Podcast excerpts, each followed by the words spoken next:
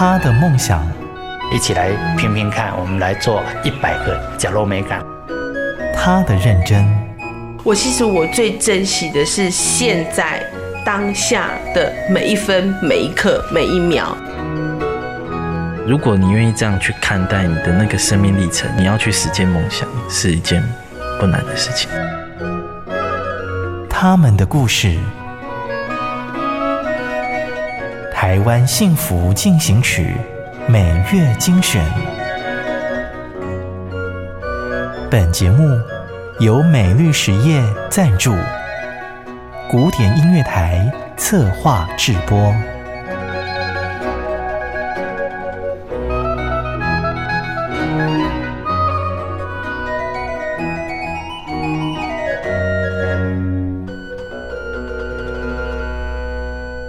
Podcast 的朋友您好，你现在收听的是《台湾幸福进行曲》，我是节目主持人廖婉君。这个节目是由好家庭联播网、台北 Bravo 九一点三、台中古典音乐台 FM 九七点七制作播出，由美律实业赞助。很开心透过这样的方式让你听见我们《台湾幸福进行曲》，报道台湾许多默默耕耘的人物故事。透过我们实地的采访报道，让你听见更多的温暖和感动。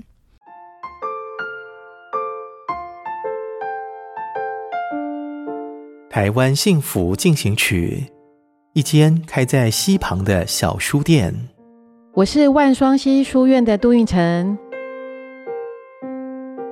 搭上往东部干线的区间火车，旅行的心情跟着启动。经过瑞芳、猴硐、三貂岭，熟悉的城市集景慢慢的往后，安静的山城风貌一幕幕向前。离台北越远，时间走得越慢。最后停格在双溪车站，一间门口种满香草植物的书店。我刚开始要做这个书店的时候，隔壁邻居就说：“你要开补习班哦。”安亲班哈，我目标很明确，因为我要做山林慢聊，我要做心灵摆渡，我要让大家学习独处。第一个有山有水，第二个火车有道，Google Map 打开就双溪了。你看那个火车沿线，台北、基隆、瑞芳，好热闹。哎，你看你弯到瑞芳之后就看到山了，对不对？我就开车下来，哎呦，怎么那么像花东啊？我就决定这里了，而且很快。没有开书店的这一条支流，却在退休之后与许多人在这里汇集成河。万双溪书院的每一本选书，都能够看出书店主人对大自然与历史文化的热情。你看，我们常常去国外旅行，就会发现老外都大部分在溪畔就拿着书看小说啊，也 OK 啊。台湾人就是看手机啊，嗯、你就会发现你那个想象力就会变比较少。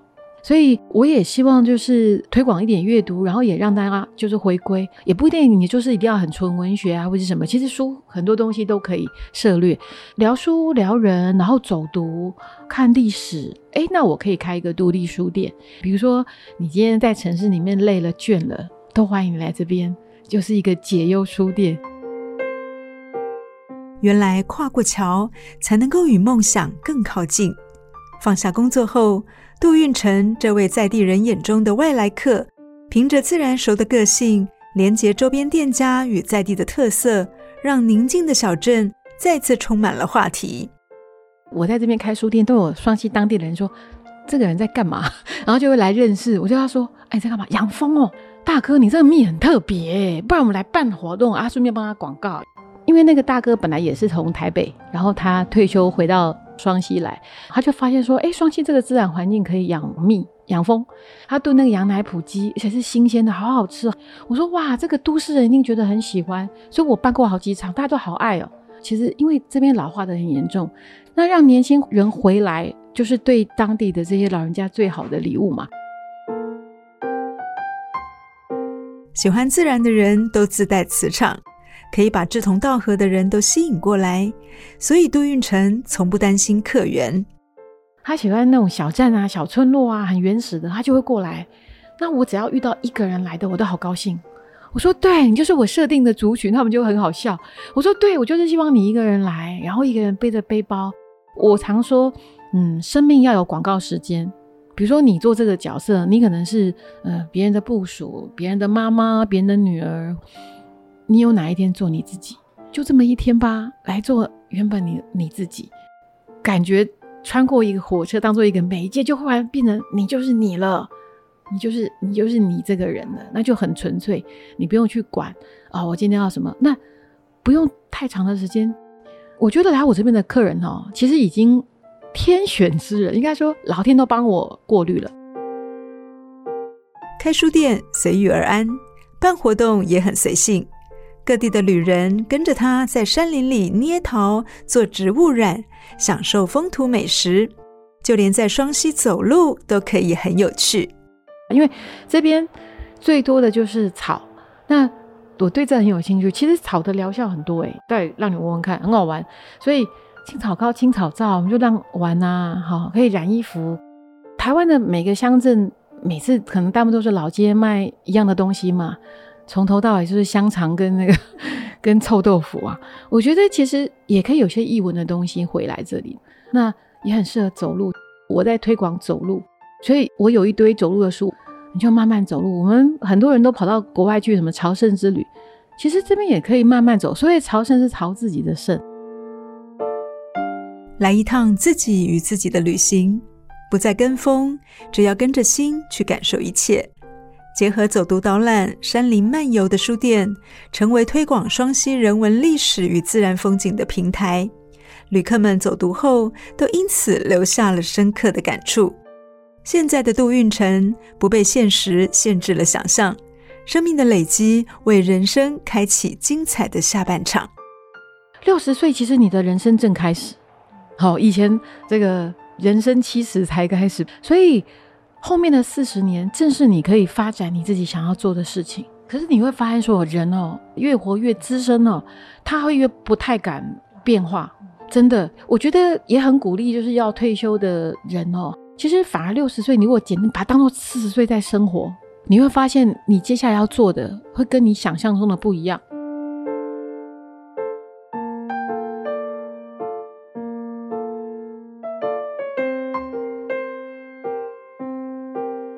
一座山城，因为牡丹溪和平林溪在境内交汇，因而得名双溪。有知名的淡蓝古道串起沿途乡镇的繁华与故事。过去与小镇从来没有交集的杜运城，在身体按下暂停键的那一年，重新思考自己的生命渠道。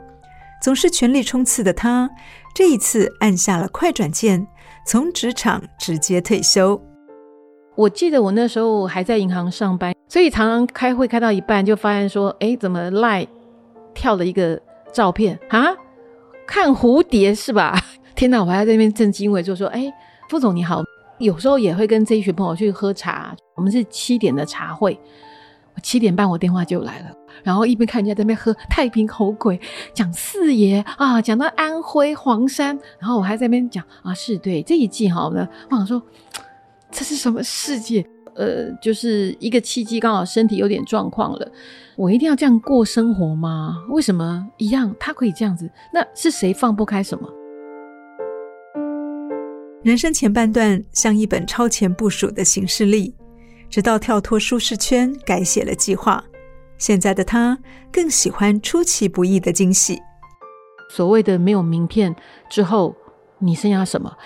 那我觉得自己真正的感受才是自己的。我觉得就像河的两端，就像我说，我以前在银行每天开不完的会，像我的作家老师或者朋友就觉得说：“天哪，你这个工作你怎么可以做得那么久啊？”我们都会各自在对岸就觉得别人的工作不安全，我就跨过这个桥，不要怕啊，还好啊，就试试看啊。我就跨过去，觉得哎，也很好玩呢。前外商银行的经理。独立书店的主人都是杜运成，只是现在的身份更适合他的志趣，因为这里除了书，还有原汁原味的在地故事。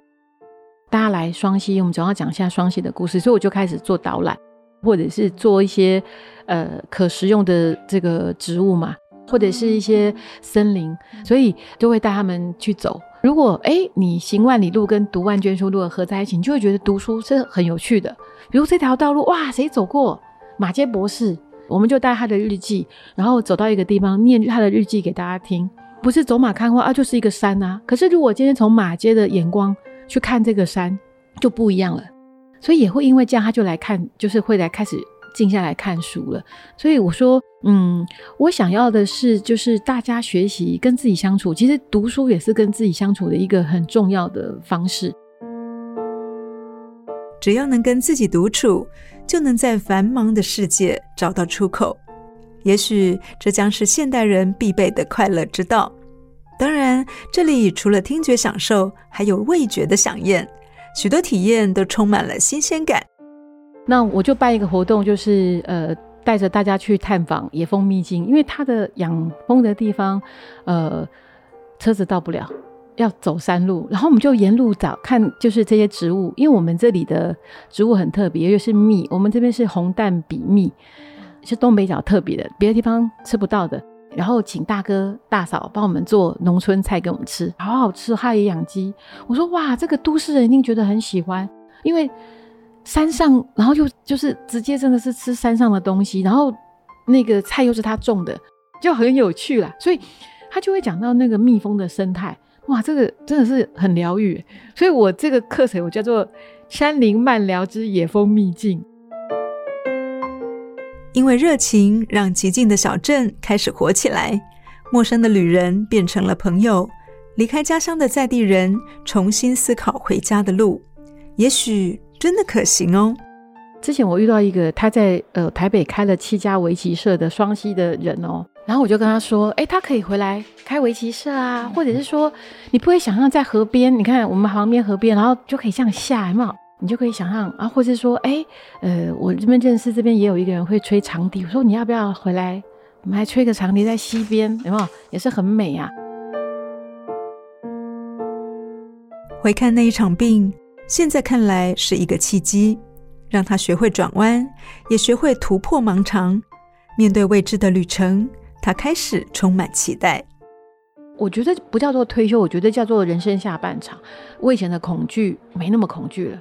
以前就觉得说哈，这个职位，那怎么可以升得比我快？不服气。生命的过程其实它是一个累积的，那个契机刚好就是就是水滚的。如果再早两三年，我可能没有那个勇气做这种事情。他说哇，对不对？好歹每个月都有钱。我觉得生命可以给你的很多的礼物都很难说啊，对不对？不要设限，就是他来了就跟他 say yes。每一刻我都很认真在。生活啊，那嗯，做好自己当下来的东西，我觉得也很不错。就是大家都是来地球玩的啊。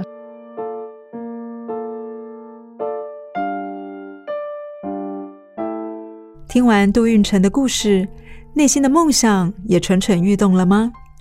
就如同他所说的，河的另一边其实也没有那么可怕，只要带着勇敢，就会有另一个新天地等着你来体会。很快的，今天节目又近尾声。祝福你，美好的人生可以自己独行，也可以有伴共游。我是婉君，台湾幸福进行曲每月精选。我们下一次空中再见，拜拜。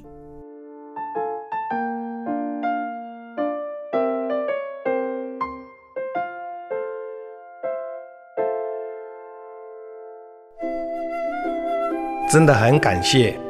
默默为这块土地付出的每一个人，让我觉得幸福就在身边。